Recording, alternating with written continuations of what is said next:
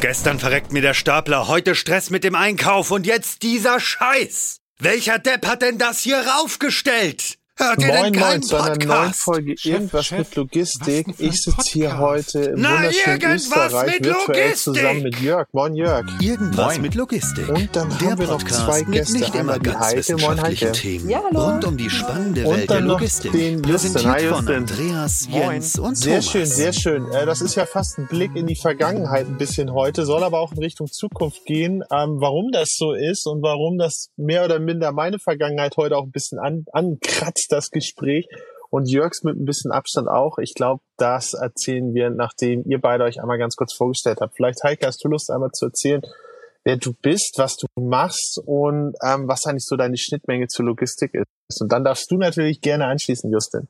Mein Name ist Heike Flemig. Ich bin seit 2006 Professorin für Logistik an der TU in Hamburg und leite da seit, ähm, wir ihn eingerichtet haben, einen Studiengang äh, Logistik und Mobilität. Und ich dachte immer, hier der Podcast, das heißt vielleicht auch irgendwas mit Logistik, weil wir ähm, jetzt neu eingerichtet haben zum Wintersemester einen Wirtschaftsingenieurwesen-Studiengang mit der Fachrichtung Logistik und Mobilität, damit die Studierenden, die bei uns abschließen, auch endlich wissen, was die eigentlich sind. Das finde ich sehr gut. ist, glaube ich, auch wichtig zu wissen, was man ist. Äh, vielleicht hast du noch Lust, auch noch mal was zu erzählen. Ich weiß gar nicht, wo ich starten soll. Ich habe schon längeren Bezug äh, zur Logistik, habe äh, ursprünglich mal Speditionskaufmann gelernt, ähm, bin dann an die TU gekommen, weil ich das Ganze nochmal theoretisch vertiefen wollte, gehörte also quasi zu dem Vor Vorgängerstudiengang Logistik und Mobilität, bin dann übergegangen in den Master Internationales Wirtschaftsingenieurswesen, wo ich jetzt auch zurzeit noch studiere und gerade meine Masterarbeit schreibe und nebenbei ja am, am Institut für technische Logistik hier an der TU arbeite als Halbtagskraft, als wissenschaftlicher Mitarbeiter und so auch praktische Erfahrungen in der Forschung sammeln kann. Ja, sehr cool. Freut mich, dass wir, wir die beiden Blickwinkel heute mal ähm, versammelt haben. Vielleicht mal ganz zu Beginn nochmal, würde mich interessieren, so Heike, wie ist eigentlich die Logistik an die TU gekommen, beziehungsweise wie ist das eigentlich zusammengekommen, dass daraus auch eigentlich Studiengänge entstehen? Wie war da vielleicht auch so der Beginn, vielleicht auch so ein bisschen die Findungsphase? Ähm, an der TU studiert Logistik und Mobilität, internationales Wirtschaftsingenieurwesen. Und ähm, war, ich war, glaube ich, der zweite Jahrgang LUM.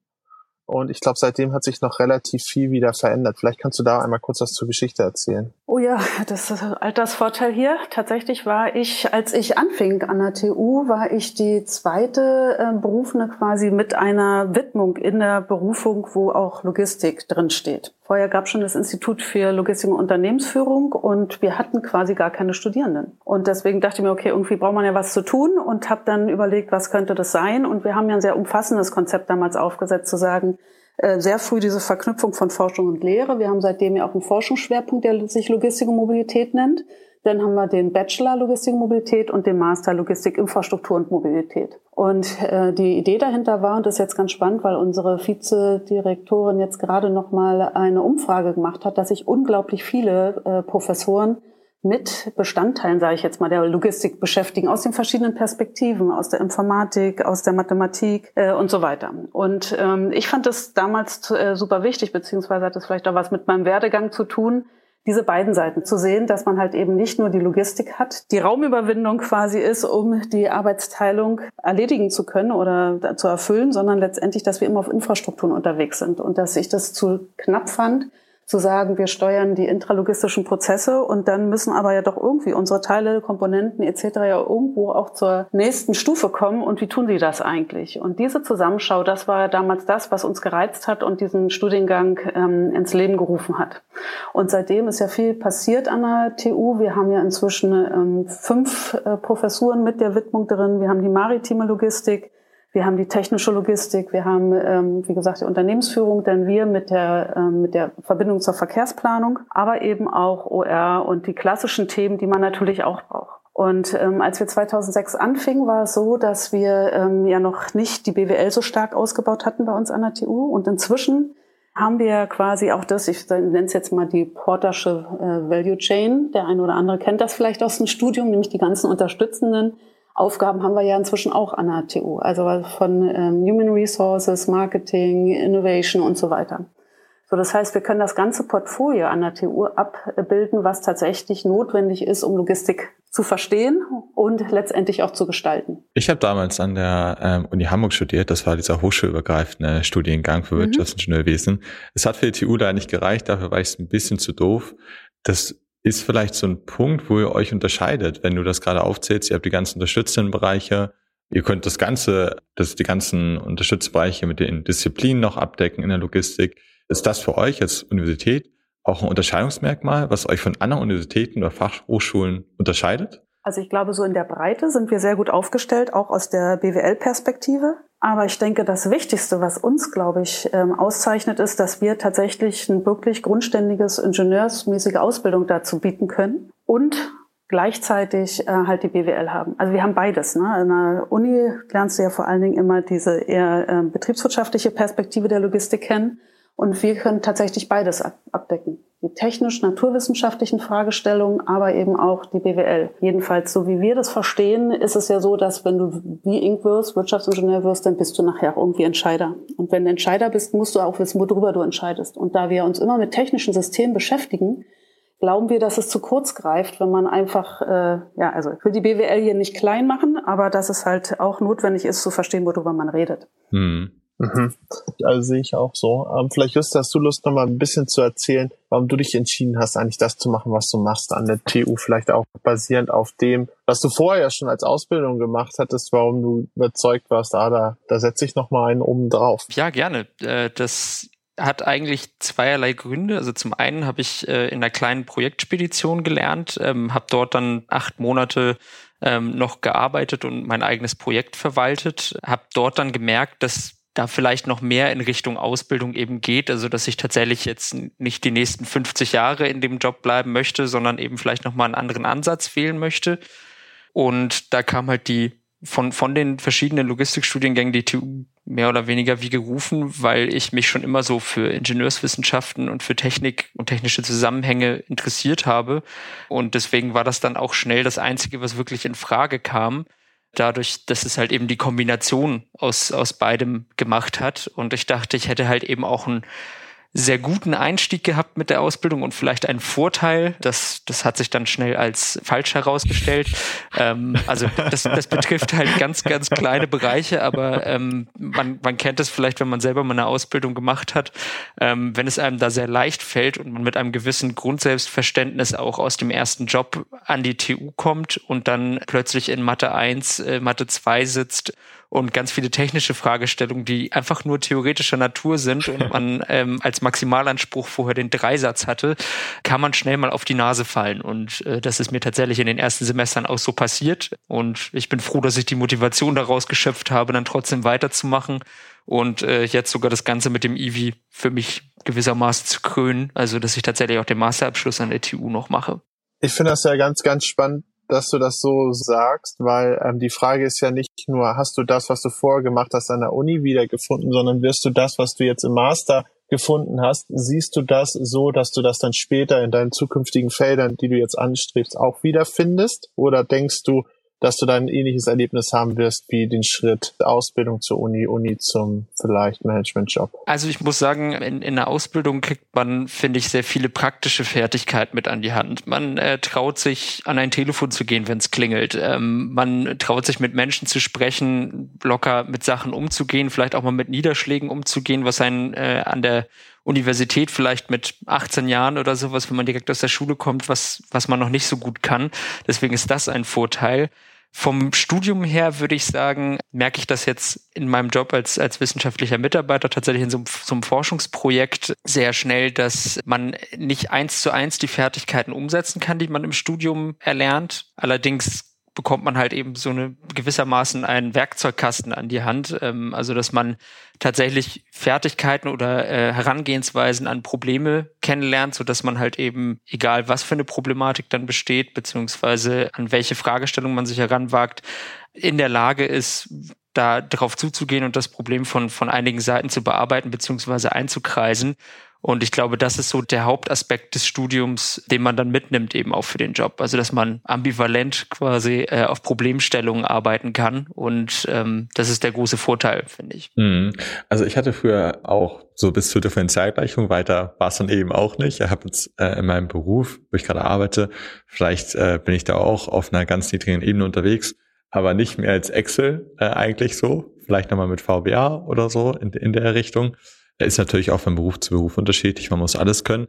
Aber ist ja häufig ein Punkt, der ähm, genannt wird, wenn man über Wirtschaftsingenieurwesen spricht. Man kann alles, aber auch nichts. Äh, was würdet ihr denn den Leuten sagen? Ich habe ja damals Wirtschaftsingenieurwesen studiert, also ich bin auch wie Ink und ähm, habe das eigentlich studiert, auch eine kaufmännische Ausbildung vorher gemacht, dachte mir, es kann ja jetzt nicht alles gewesen sein und eigentlich fand ich es ähm, ja auch noch nicht erfüllend genug, sondern wollte auch gerne irgendwie was gestalten und hatte das Gefühl, dass es mit einer technischen Fachrichtung mehr äh, besser wird. Und wir haben jetzt extra unseren Studiengang so angelegt und äh, damals war das halt bei mir auch schon so, dass man sehr früh viel wählen konnte, so dass man quasi sich doch spezialisieren kann bei all der Allgemeinheit, die so ein Studium eigentlich erstmal ausbildet. Hm. Und über die Vertiefung, die wir jetzt auch eingerichtet haben, wir haben da jetzt ähm, Verkehrsplan und Systeme, da nenne ich mal, das wäre jetzt so dieser klassische Tool-Logistiker oder ähm, Produktionsmanagement und Prozesse, also eher Intralogistik, aber eben auch jetzt als dritten ähm, nochmal Vertiefung die Informationstechnologie tatsächlich auch die Digitalisierung in diesen verschiedenen Bereichen voranzutreiben, dass man doch in der Lage ist, so viel Fachkenntnisse zu erzielen, um dann auch nachher, äh, so wie Justin das ja auch macht, dann weiter zu studieren bei uns, entweder Logistik, Infrastruktur, Mobilität, wo man tatsächlich Logistiker oder ich sag Verkehrsplaner, Mobilitätsberater etc. werden kann mhm. oder eben auch über die Informationstechnologie sich da weiter voranzurobben. Da haben wir auch welche, die dann allerdings nicht bei uns weiter studieren, sondern jetzt auch an andere Universitäten wechseln. Also ich glaube, dass die Basis super ist, um da voranzukommen, weil die wichtigsten Dinge eben gelegt sind. Und ich weiß, dass die Mathematik immer nicht so spaßig ist, aber wenn man nachher die Regelungstechnik hören will, muss man halt vorher einfach die Grundlagen beherrschen. Da kann ich nochmal drauf einhaken, dass es immer so eine äh, Ansichtssache eben ist. Mathematik ist vielleicht nicht etwas, was man direkt, also gerade Mathematik halt eben jetzt mal um als am theoretischen Beispiel zu bleiben, ist vielleicht nicht etwas, was man direkt eins zu eins anwenden kann. Aber die Problemstellung, die man dort bearbeitet oder eben Herangehensweise, die man lernt, sind halt sehr vorteilhaft und auf andere Sachen übertragbar.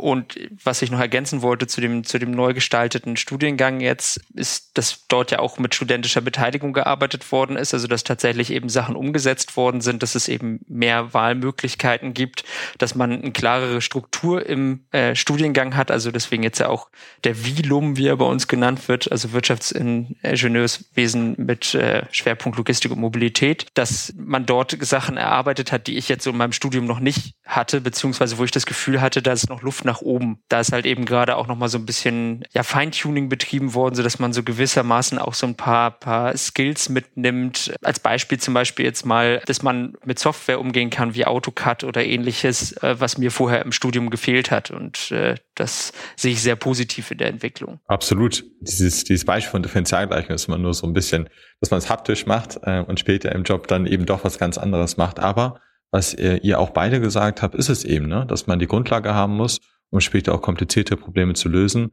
Kern der Gleichung ist ja eben, dass man von allem dann sich schnell in diese Thematiken äh, einarbeiten kann. Wenn ihr jetzt auch sagt, ihr habt diese ganzen neuen Studiengänge geschaffen, ähm, habt ihr auch in diesen Studiengängen Kooperation äh, mit der Wirtschaft geschlossen, vielleicht mit der Praxis geschlossen?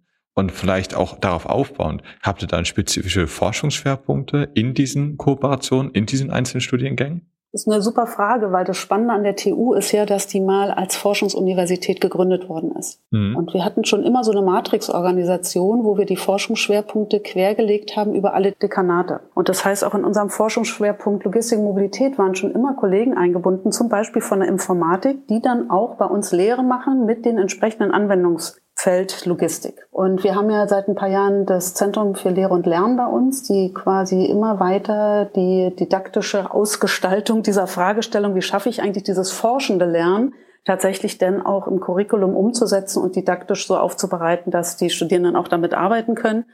Ich finde, das gelingt uns immer besser, weil wir fast alle, so, soweit ich meine Kollegen auch kenne und einschätze, in ihren Lehrbereichen, dass sie ja fast alle ähm, forschendes Lernen machen, beziehungsweise projektorientiertes Lernen. Und ich beispielsweise mache auch in meiner Vorlesung immer die Praxisbeispiele, die wir gerade haben. Also als der Kirchentag in der Stadt war, haben wir ein Semester die Vorbereitung gemacht mit denen, ein äh, Semester die Durchführung des Kirchentags und dann ein Semester die Nachbereitung. Momentan beraten wir bei der Mobilitäts- und Kraftstoffstrategie der Bundesregierung. Das heißt, wir beschäftigen uns viel mit Beladungsfaktoren, Emissionsfaktoren, ähm, insbesondere Straßengüterverkehr, mit autonomem Fahren. Mhm. Und das hat ähm, meines Erachtens auch äh, bei den anderen Kollegen immer genau diesen Zukunftscharakter, den wir auch haben. Manchmal habe ich das Gefühl, vielleicht ein bisschen viel. Hier, äh, Justin ist ja auch eingebunden. Vielleicht magst du da erzählen von unserer Laura.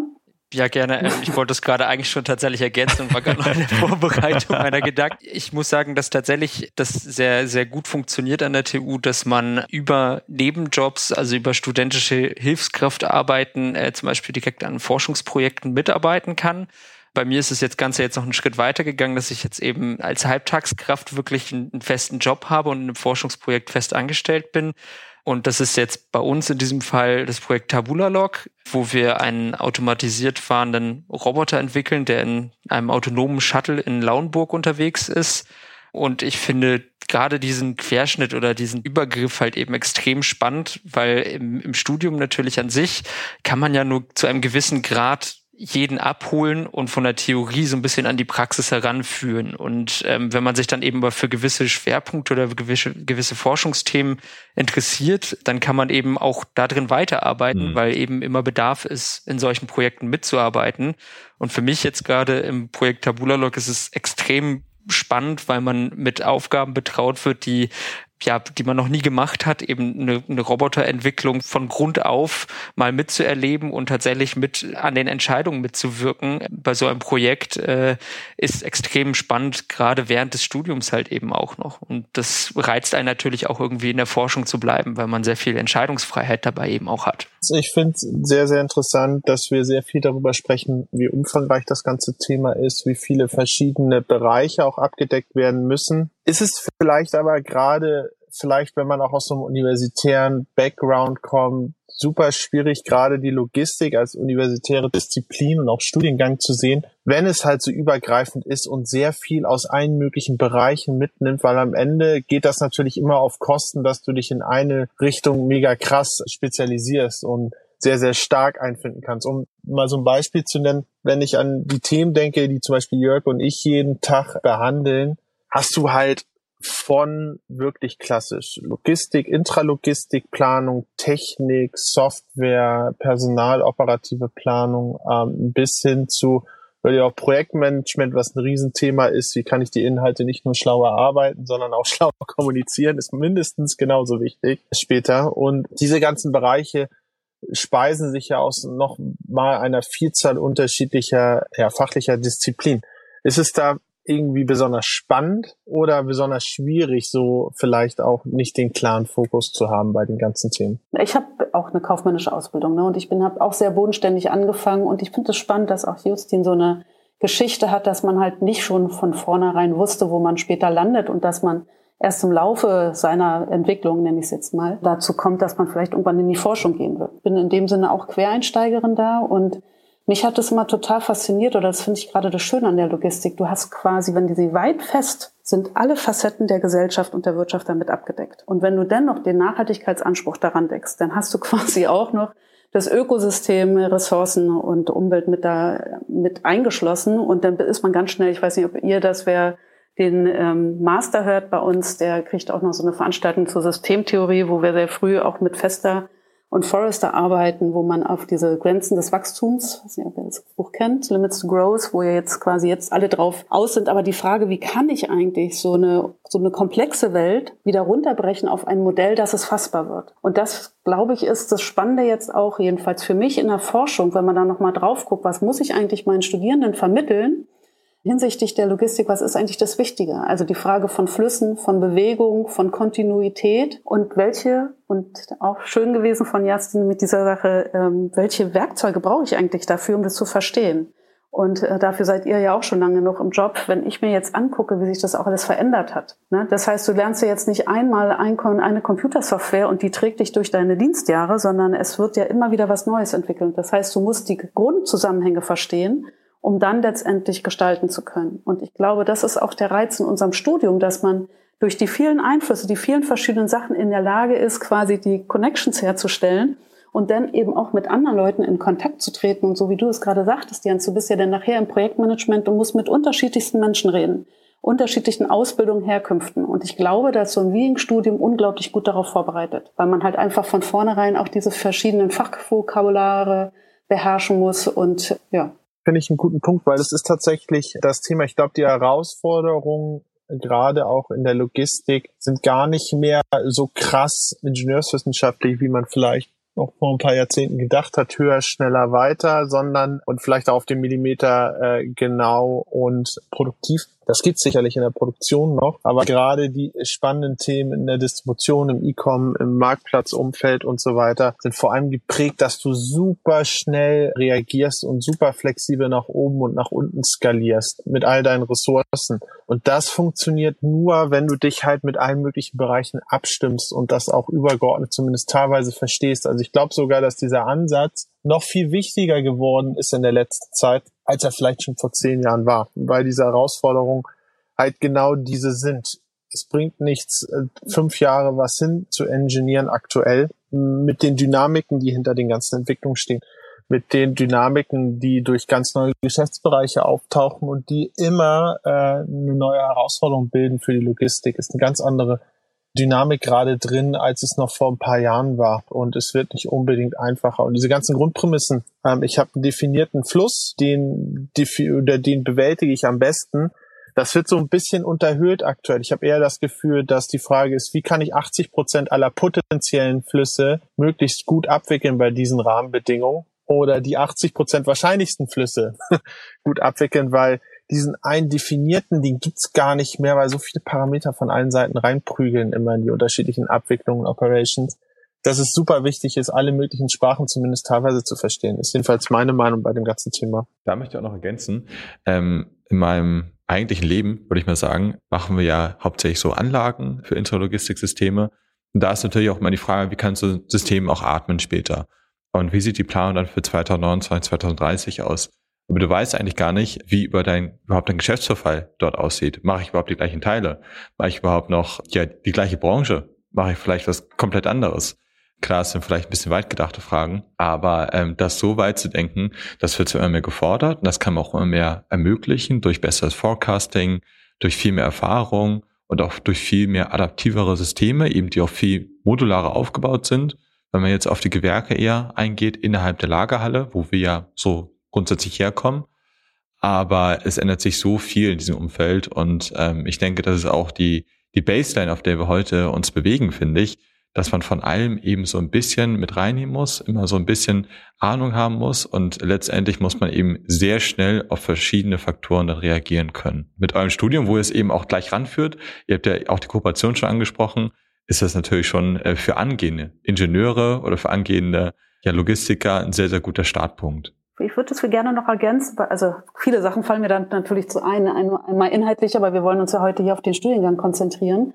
Wir bieten ja auch an, dass man ähm, dual studiert bei uns. Mhm. Also das heißt, du kannst es A über die Forschungsprojekte machen bei uns oder du gehst tatsächlich zu einem Unternehmen, heuerst da an und studierst bei uns nebenher. Und da sind wir momentan ähm, als TU insgesamt noch im Aufbau. Also 15 Jahre gibt es das jetzt schon in anderen Studiengängen, aber jetzt für die Logistik und jetzt haben wir auch ein bisschen mehr Manpower, tatsächlich Man hier an der Stelle, dahinter, der quasi sich da auch einbringen kann. Und du musst ja auch die Curricula darauf abstimmen. Du musst gucken, inwiefern kann man vielleicht auch bestimmte Dinge auch mal anrechnen, dass man nicht das Gefühl hat, dass man unglaublich viel da reinbuttern muss und das dann nachher nicht hinkriegt. Also bisher ist es so, dass natürlich die Mehrbelastung muss, wird da sein und du brauchst unglaublich viel Eigenmotivation, um sowas zu machen.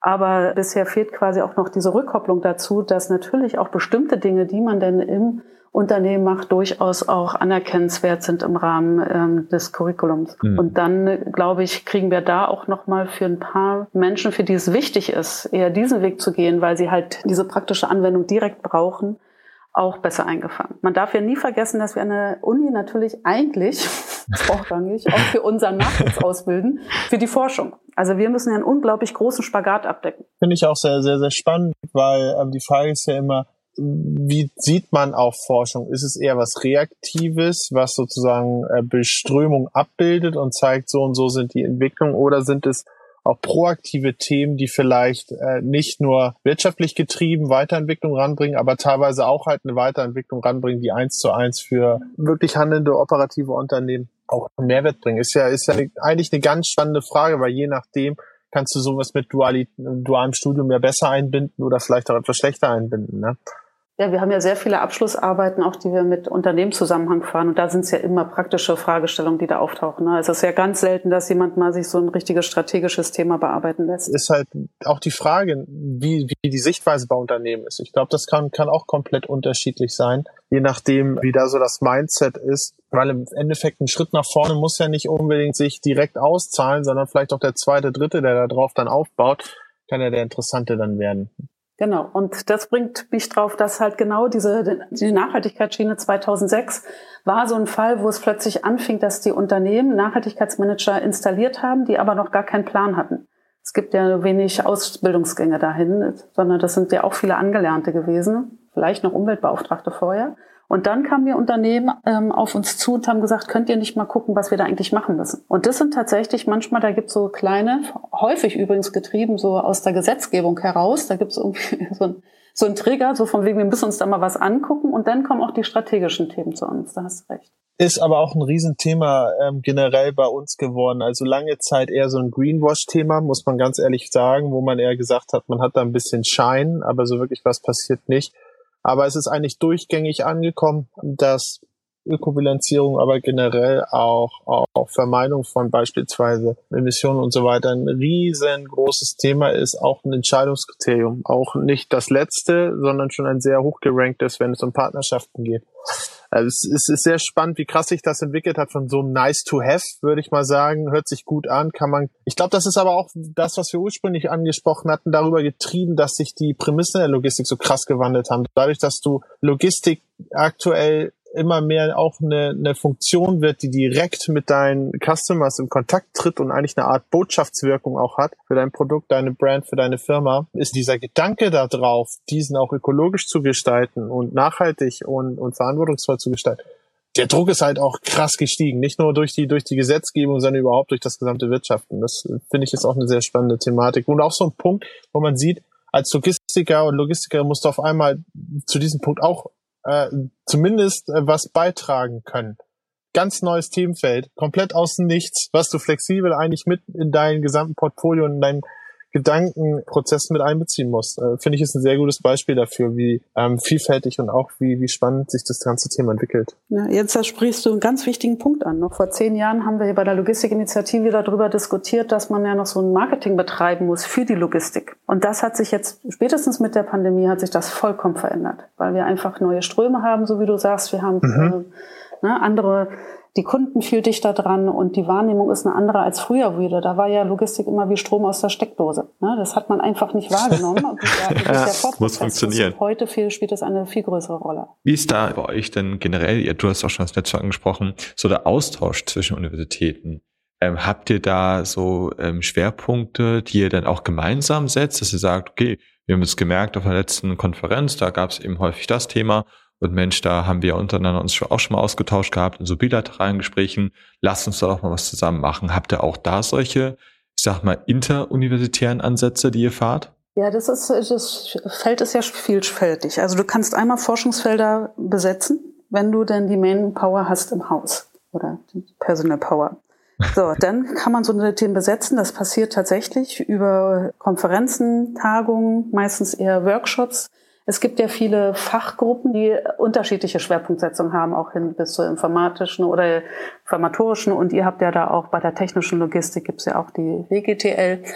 Und dort wird natürlich Themensetting betrieben. Das andere ist mit diesem Themensetting dann anschließend dorthin zu gehen, wo es die Gelder gibt. Weil ihr wisst ja, ne, Universitäten chronisch unterfinanziert festfinanzierte Vimis gibt es eigentlich gar nicht mehr, sondern man muss ja gucken, wo man das Geld herbekommt und dann muss man schauen, wo bekommt man jetzt die Geldgeber dazu, dass sie da auch das Geld hinfließen lassen. Das heißt, äh, wenn man sich als Gruppe stark macht, ist man tatsächlich ja in der Lage, auch das Forschungsprogramm zu beeinflussen, von den verschiedenen Ministerien beispielsweise. Ein bisschen mhm. offener sind immer Stiftungen auch für bestimmte Programme. Auch die haben aber inzwischen ja immer Forschungslinien, die sie vorher fest so. Mhm. Teilweise gelingt es aber auch mit Unternehmen, ähm, neue Kontakte zu besetzen. Wir sind natürlich ähm, sowohl international da im Austausch als auch national, weil alleine, ich überlege gerade, wann das letzte Mal wir ein Projekt alleine bekommen haben, was tatsächlich ähm, so eine Zukunftsforschung auch damit drin hatte. Ne? Also man kriegt teilweise Dinge, wo man Gutachten macht und beratend tätig ist, aber wenn man tatsächlich was zukunftsorientiertes gestalten will, dann geht es eigentlich gar nicht ohne Kooperation. Hm. Wie, wie, Übrigens wie auch nicht ohne Ko Unternehmenskooperation. Ne? Hm. Das ist ja häufig der Punkt. Ähm, gerade wenn man so auf Ausgründung von Universitäten, jetzt ich sag mal explizit im Bereich Dortmund, aber auch im Bereich Hamburg eingeht, kann da natürlich so eine Idee, geschlossener Raum, entwickelt werden und dann irgendwann an eine Kooperation rangebracht werden und dann auch vielleicht irgendwann monetarisiert und kommerziell verwendet werden, damit auch irgendwann die Party weiter bezahlt werden kann. Legt ihr auch da so ein bisschen den, den Fokus drauf oder ist euch das in letzter Zeit häufiger passiert vielleicht? Also die Uni hat ja eine eigene Tochter, die Tutech Innovation mhm. GmbH. Ich weiß nicht, ob euch die schon mal untergekommen ist, die genau zu diesem Zwecke ja auch gegründet worden ist. Der ganze Channel bei uns hier im Binnenhafen in Hamburg, der ist ja quasi entstanden aus den Ausgründungen von der TU. Man könnte vielleicht auch unser Fraunhofer, was wir ja für die maritime Logistik und Dienstleistungen hier in Hamburg haben und die ja auch bei uns bei der maritimen Logistik an den Lehrstuhl geknüpft ist, auch mit dazu zählen. Kann ich das auch als Nicht-TU-Student machen? Wenn ich sage, ich bin jetzt an der Uni Hamburg und habe da auch Verkehr und Logistik zum Beispiel gemacht, was ja zumindest gewisse Ähnlichkeiten hat, kann ich da auch zu euch gehen und sagen, ich habe da eine super Idee. Ihr habt sozusagen euer Netzwerk, auch euer Know-how noch dazu, dass ihr so ein bisschen so ein Fitnessstudio wieder macht äh, für Ideen. Geht das auch? Auf jeden Fall. Wir haben ja auch ähm, noch ein Zentrum für Unternehmens Unternehmertum. Wir haben ja wirklich unglaublich viel gemacht bei uns inzwischen in den letzten Jahren. Auch dafür gibt es inzwischen viele Unterstützung. Wir haben auch so ein Bachelor-Projekt gleich am Anfang bei uns, mhm. wo die Studierenden quasi ein Projekt bearbeiten und es aus den verschiedenen Perspektiven mit Projektmanagement, Marketing und so weiter dann auch ihre technische, technologische Entwicklung oder was auch immer sie da machen, ähm, unterlegt wird, um sie halt auch dahin zu bringen, dass sie sich trauen, eine Ausgründung zu machen ja. oder irgendwas zu gründen. Ja. Ist tatsächlich auch was, was im, im Master noch ganz gut ergänzt wird. Also das ist ja ein grundlegender Kurs im Bachelor und im Master gibt es da auch noch weitere Vertiefungsmöglichkeiten hin, so dass eben so das, das Thema Entrepreneurship und sowas gefördert wird, dass die Leute halt eben gewissen Grundverstand dafür entwickeln, was es bedeutet, selber zu gründen, das ist natürlich ganz spannend, eben gerade wenn man in die Richtung gehen möchte, dass man dann auch aufgezeigt bekommt, was für Unterstützungsmöglichkeiten es dahingehend auch vielleicht gibt. Ich würde gerne noch mal ein bisschen in die Richtung äh, haken, denn was ich jetzt persönlich so miterlebe, ähm, sehr, sehr viel an Drive beziehungsweise auch an Innovationskraft kriegt die Logistik aktuell entweder aus branchenfremden Richtungen, einfach Themenbereiche, sehr viel Software, ja, ähm, sehr viele Softwareanbieter, sehr viel Personen aus der Softwarebranche, die reingehen und merken, okay, da ist noch sehr viel Spielfeld, was man bespielen kann. Ja. Ähm, anderer Bereich ist, ist ganz klar natürlich, ohne jetzt irgendwie Phrasen dreschen zu wollen, aber rein technisch von der Robotik her äh, Asien ganz, ganz, ganz krass. Ähm, sehr, sehr viel kommt von da. Scheitert dann zu Beginn oft an den EU-Zertifizierungsregularien schafft es dann irgendwann oder wird kopiert.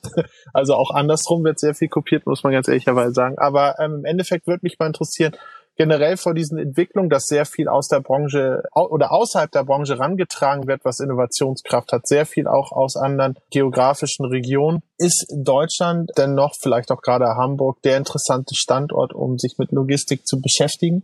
Auch Logistik von der Forschungsseite her zu betrachten? Oder ist das so ein bisschen, ja, äh, vielleicht die Old Economy aus dem Bereich?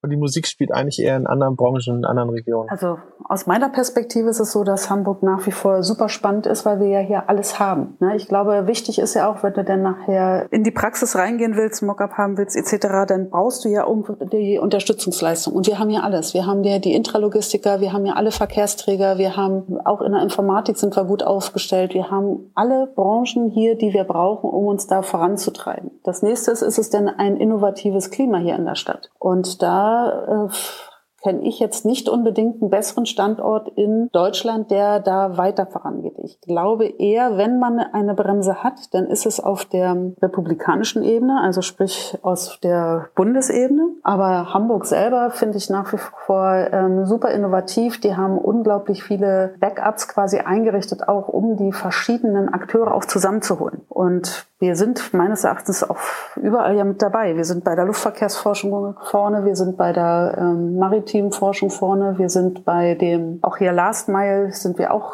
sehr gut dabei. Wir sind bei dem automatisierten Fahren mit dabei. Wir haben quasi ja überall Forschungsprojekte mit Laufen da am Start. Wir haben übrigens auch, das ging mir vorhin durch den Kopf, als ich noch Schleifen, Sägen, Stoßen und so weiter gelernt habe. Naja, heute haben wir additive äh, Fertigungsverfahren. Das heißt, wir fangen ja schon quasi bei dem wenn wir anfangen, Dinge zusammenzusetzen, ganz anders an, als wir es früher gemacht haben. Und auch da sind wir auch mit dem Zahl hier in, an der TU führend. Also ich glaube, dass die Innovationskraft unglaublich stark hier ist. Ähm, ich glaube, es ist eher ja der Unternehmermut, der fehlt. Und diese Asien-Geschichte erinnerte mich damals, als die Elektromobilität losging, einer hier von den Kurierdiensten in der Stadt, der dann extra dahin gefahren ist, sich da eins gekauft hat, ein Auto und das hat auseinanderbauen lassen, hierher transportieren, damit er hier der erste e-mobile Anbieter sein kann auf der Last Mile. Aber da war das Beharrungsvermögen eher meines Erachtens bei der Politik, die die Automobilindustrie weiter gestützt hat, an ihren alten Fäden festzuhalten, weil die hatten das ja alle schon ausprobiert. Mhm. Als ich mit meinem Studium äh, da beschäftigt war, 80er, 90er Jahre, da wurden diese Sachen schon alle diskutiert. Da gibt's die ersten Fahrzeuge, die rumgefahren sind. Wurde alles wieder eingestellt. Wenn du das ansprichst, ähm, dass das alles schon mal eingestellt wurde, dass alles schon mal aufgeworfen wurde,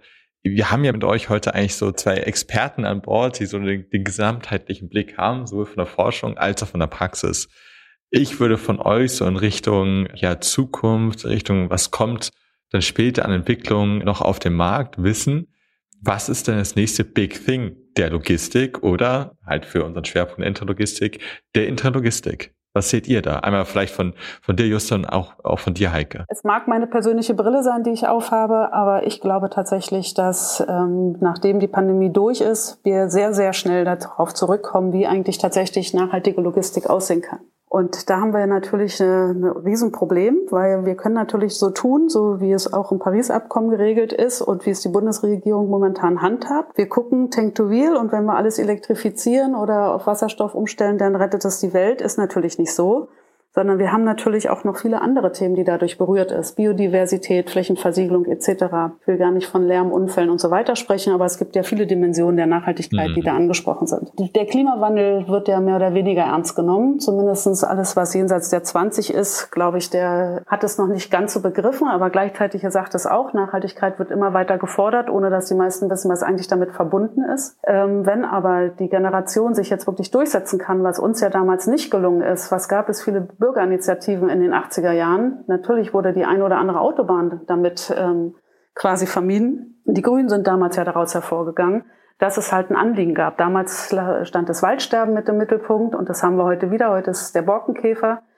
Früher war es die schlechte Luft und wir haben da viel geschafft, aber eben, wir haben noch nicht genug geschafft. Und ich glaube, das wird jetzt allen immer bewusster. So, und jetzt kommen wir zurück zur Logistik. Was bedeutet das denn eigentlich für die Logistik? Ne? Wir wollen ja eigentlich so leben wie bisher. Eigentlich wollen wir ja noch mehr. Das sehen wir ja jetzt hier. Das reicht eben nicht mehr eine Lieferzeit eine Woche. Dann hatten wir E plus eins. Jetzt sind wir hier irgendwie in einer Stunde unterwegs oder jetzt vielleicht auch so in zehn Minuten. Ähm, das heißt, es wird immer kürzer mit den entsprechenden Implikationen für die Infrastrukturbau, der auch Ressourcen braucht, mit den entsprechenden Emissionen und äh, Verzerrungen dahinter. Und ich glaube, dass wir Logistik wirklich vollkommen neu denken müssen um dort wieder aus dieser Schleife rauszukommen, das immer schneller und äh, mit dem Kunden, dem vermeintlichen Kundeninteresse gerecht werdenden. Und die Frage ist, wo gibt es eigentlich da so, ein, so eine Waage, die uns quasi unsere Welt erhält und gleichzeitig auch ein gutes Leben vermittelt. Und das ist natürlich das, eigentlich gibt es das natürlich nicht, das wissen wir. Und die Frage ist, an welcher Stelle können wir da verzichten und welchen positiven Einfluss kann die Logistik da auch nehmen. Früher gab es die Zentralleger, wir sehen halt, das macht ja auch keinen Sinn mit den langen Transporten. Wir transportieren Container ins Hinterland nach Wittenberge, Leercontainer, was für ein Schwachsinn hin und her. Ne, diese ganzen Unsinnstransporte etc. Ich glaube, das muss dann wirklich endlich auf den Prüfstand mhm. und kommt auch auf den Prüfstand. Äh, Justin, ganz, ganz schweres Brett jetzt. Ganz schweres Brett, ja. Denn die ganzen Kooperationen sieht man ja jetzt auch. Weiß ich, wenn zum Beispiel die Logistikentwickler auch jetzt kooperieren, eben genau mit denen, die ihnen sagen können, wo muss ich denn jetzt eigentlich wirklich hin, damit das Ganze überhaupt nachhaltig gestaltet werden kann. Es reicht nicht mehr, dass die Hülle und das Innenleben ähm, irgendeinen Goldstandard kriegt oder Platin, sondern da muss eben auch im Vor- und Nachlauf was passieren. Und also ich wäre jetzt nicht gerne spannend. dran nach Heike. ich wollte gerade sagen, sie, sie, hat da natürlich auch schon einen enormen Vorteil an Erfahrung und an Gesamtblick auf die Logistik. Ich würde das jetzt einfach mal äh, abkürzen und in eine andere Richtung bringen, nämlich wie das für uns aus studentischer Sicht so ist. Also, dass man jetzt gerade so kurz vor seinem Master steht und natürlich nicht so richtig das nächste große Ereignis so vor Augen hat, sondern eben vielleicht auch einfach mit den eigenen Interessen abgleichen. Ich finde es nämlich sehr spannend, dass tatsächlich so eine gewisse Entwicklung halt eben vorhanden ist, jedenfalls ähm, von den Studierenden an der TU, ähm, sich mehr für das Thema Nachhaltigkeit zu begeistern. Und tatsächlich hört man auch eben immer mehr, dass man eben in Positionen sein möchte, wo man auch etwas äh, für die Zukunft verändern kann. Also tatsächlich bei diesem Wandel dabei zu sein und von der Seite eben zu unterstützen. Also die Motivation ist da halt eben vorhanden. Ich sehe halt eben ganz viel im Bereich von, von innovativen Transportkonzepten, Automatisierung und äh, ähnlichen Bereichen, ähm, die man jetzt ja auch schon bei uns in Forschungsprojekten dann eben äh, äh abgebildet sieht. Das sind so, so die Bereiche, wo ich, wo ich auch mitgehe. Allerdings kann sich das, finde ich, in der heutigen Zeit auch relativ schnell wieder ändern. Also ähm, wenn man jetzt in den nächsten Jahren tatsächlich politisch auch eine Richtung vorgibt, die, die deutlich mehr in Richtung nachhaltiger Transport geht, dann werden da möglicherweise Gelder frei und Forschungsmöglichkeiten gefördert, die vorher gar nicht mehr so, äh, so vorhanden waren während das jetzt halt eben ja mehr auf, auf Innovation basiert und dann vielleicht eben doch noch dringlicher wird, mhm. äh, als man das jetzt denkt. Also ich finde die Entwicklung jetzt abzusehen in den nächsten Jahren ist extrem schwierig, gerade wenn man schon überlegt, dass ja die letzten fünf Jahre jetzt mal oder sechs Jahre in, innerhalb meiner Ausbildungszeit einen extremen Wandel hervorgerufen haben. Deswegen kann man die Frage für mich gar nicht so klar beantworten. Hm, finde ich auch super schwierig, aber ich finde ja beide was total Sinniges gesagt, was äh, total gesamtgesellschaftliches gesagt, wo wir ja auch immer auf der Suche nach sind. Und ihr habt mich beide echt gecatcht. Und ich wünsche euch beiden äh, ganz, ganz viel Erfolg. Erst mit eurer Forschung, natürlich dann auch mit der Lehre. Ihr habt für mich beide einen sehr, sehr guten Eindruck gemacht und am liebsten wäre ich jetzt nochmal zehn Jahre jünger und würde nochmal anfangen zu studieren, dann würde ich zu euch kommen und würde wahrscheinlich was ganz anderes machen, als ich jetzt mache. Aber in diesem Sinne wollte ich vielen, vielen Dank sagen, dass ihr heute bei uns zu Gast wart. Ich hoffe, wir hören noch viel mehr von euch. Danke. Vielen Dank, dass wir hier sein durften und äh, den Studiengang vorstellen durften. Vielen Dank. Dem kann ich mich nur, mich nur anschließen. War eine sehr entspannte Atmosphäre. Vielen Dank dafür. Cool, danke. Ciao. Schönen Urlaub. Ciao. Tschüss.